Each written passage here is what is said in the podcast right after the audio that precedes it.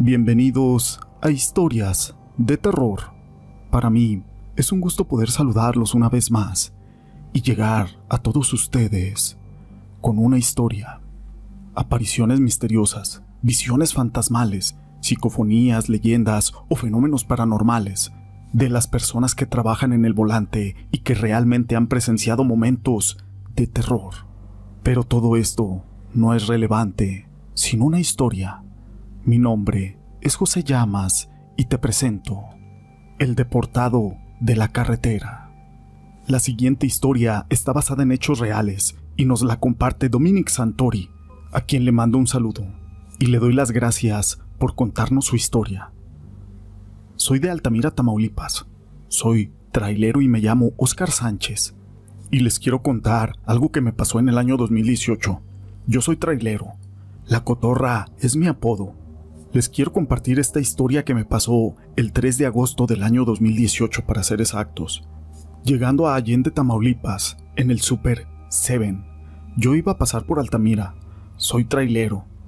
Cuando iba saliendo del Seven estaba un señor y una señora. La verdad se veían de dinero, así que nos preguntaron que para dónde íbamos, ya que veníamos dos trailers, y que si le podíamos dar un ride a un joven que venía con ellos, que se encontraron lo habían deportado de Estados Unidos, pero que iba para Ciudad Valle, San Luis Potosí. Así que accedimos. Nosotros íbamos para ese rumbo. Aquellos señores nos daban dinero, pero no quisimos aceptarlo. Así que se lo dieron a aquel joven. Así que yo le dije, vente conmigo. Pero él no quiso. Se quiso ir con mi compañero. Así que no perdimos más tiempo y arrancamos. Ya para llegar a Gualahuises, Nuevo León, mi compañero tenía sueño y aquel joven lo tocó y le dijo, No te preocupes, no te va a pasar nada. Aquel joven estaba helado.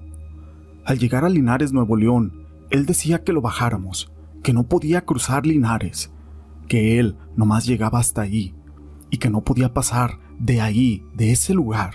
Así que mi compañero se detuvo y, para que pudiéramos hablar con él, y yo le decía que por qué se quería quedar ahí, si él iba para Ciudad Valles, y solamente me dijo que no podía cruzar Linares. Pues, como tú quieras, tú sabes, amigo.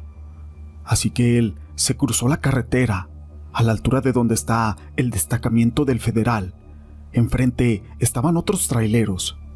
Así que regresé a mi camión y al cerrarlo les pregunté por el radio a los amigos que si habían visto a un joven moreno con una mochila y me dijeron que no.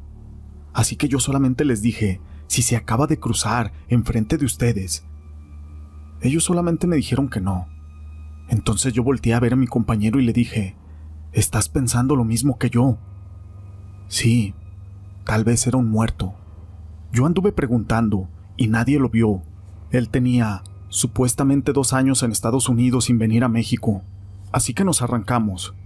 De pronto me habla mi compañero por el radio y me dice, espérate, Ven a ver lo que me encontré en el piso. Era un boleto de autobús que decía la fecha de cinco días atrás y claramente decía Monterrey, Ciudad Valle, San Luis Potosí. Nos quedamos en shock, ya que no era posible, porque él tenía dos años sin venir. ¿Cómo era posible? Así que ahí, en adelante nos pasaron muchas cosas sin explicación. El 29 de septiembre de ese mismo año, mi compañero murió yo digo que ese muchacho murió antes de salir o de llegar a Linares, porque él estaba terco que no podía pasar de ahí. La verdad, hasta la fecha no tengo una explicación. Quisiera saber si a alguien le habrá pasado o habrá visto algo similar. Aquel joven nos dijo que vivía enfrente de la central de autobuses de Ciudad Valle, en San Luis Potosí, y su apellido es o era González. Esta historia la quise compartir con ustedes, pero no es la única historia que tenemos el día de hoy, amigos. La siguiente historia lleva por nombre Caminero. Cuenta la leyenda que un camionero llamado Ignacio Velázquez avanzaba a gran velocidad con su tráiler por la zona montañosa. Aunque habitualmente era muy precavido, un gran conductor. Las noticias de que su mujer estaba a punto de dar luz le habían obligado a saltarse las precauciones que normalmente tomaba mientras conducía. Sabía que debía de llegar lo más rápido posible para poder entregar un dinero que era necesario para que asistieran el parto de su esposa, por lo que no dudó ni siquiera un instante en arriesgar su propia vida entre los abismos y las zonas rocosas, esto para llegar lo antes posible. Era una cantidad de dinero muy grande, ya que sumaba el total de dos meses de trabajo y la venta de una finca que recientemente había heredado. Cuando faltaban pocos kilómetros para el desvío que lo llevaría junto a esposa y el primer hijo, que estaba a punto de nacer, su camión perdió el control y salió de la carretera. Se impactó contra una roca brutalmente. Pero Ignacio consiguió salir del vehículo sin solo un rasguño. Aturdido por la situación y sin saber muy bien qué hacer, intentó que algún coche lo llevara hasta su mujer. Pero en la carretera era muy poco transitada, y tras varios minutos no pasó ningún otro vehículo, así que decidió llegar junto a los que él quería de otra forma, y comenzó a caminar en dirección a su destino. Anduvo por aquella carretera varios kilómetros, pero por alguna extraña razón parecía no avanzar, y cuanto más se alejaba de aquel lugar del accidente, se volvía más oscuro todo. Desesperado porque la situación no le favorecía, decidió sentarse en una piedra, aunque no se sentía cansado, más bien estaba muy confundido y necesitaba hacer una pausa. ¿Cuál fue su sorpresa? Que al mirar hacia atrás buscando algún coche para hacer que se parara, encontró su camión estrellado contra unas rocas. Era como si no hubiera caminado ni diez metros. A pesar de todo su esfuerzo, era como si estuviera atado a aquel lugar, como si fuera imposible escapar. Se había convertido en un alma en pena en este mundo. Sin embargo, el deseo de Ignacio por lograr llegar a con su familia y ayudarla era tan fuerte que ni siquiera la muerte podía impedírselo que cumpliera con la promesa que le había hecho a su mujer, de que llegaría con el dinero. Así que paró el tiempo para que no transcurriera a la misma velocidad y cada día era como si volviera a comenzar y no pudiera comprender que la vida seguía su curso normal. Cada día empezaba con la misma angustia de no poder llegar a ayudar a los que él amaba y despedirse de ellos. Con el tiempo, y casi sin darse cuenta, su espíritu se volvía cada vez más fuerte.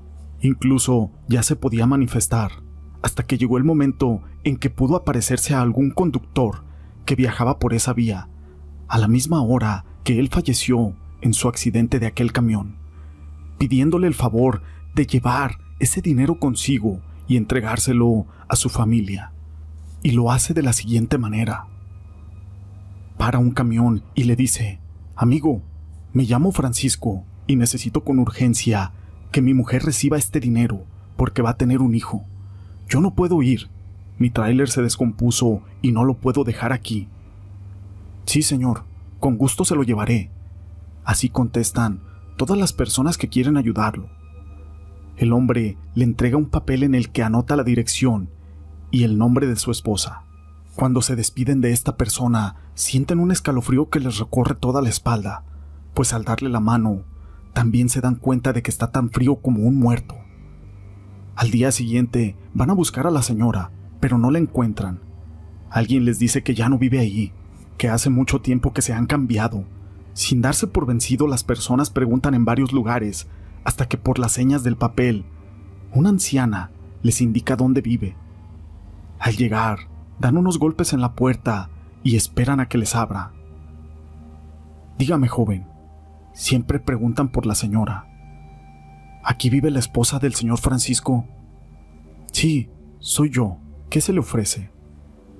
Ayer en la carretera su esposo me pidió que le trajera este dinero porque se le había descompuesto su tráiler. Pero la señora les aclara que no puede ser, ya que su marido murió hace mucho tiempo.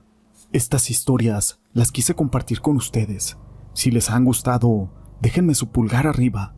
No olviden en dejar sus comentarios y gracias por ser parte de este canal.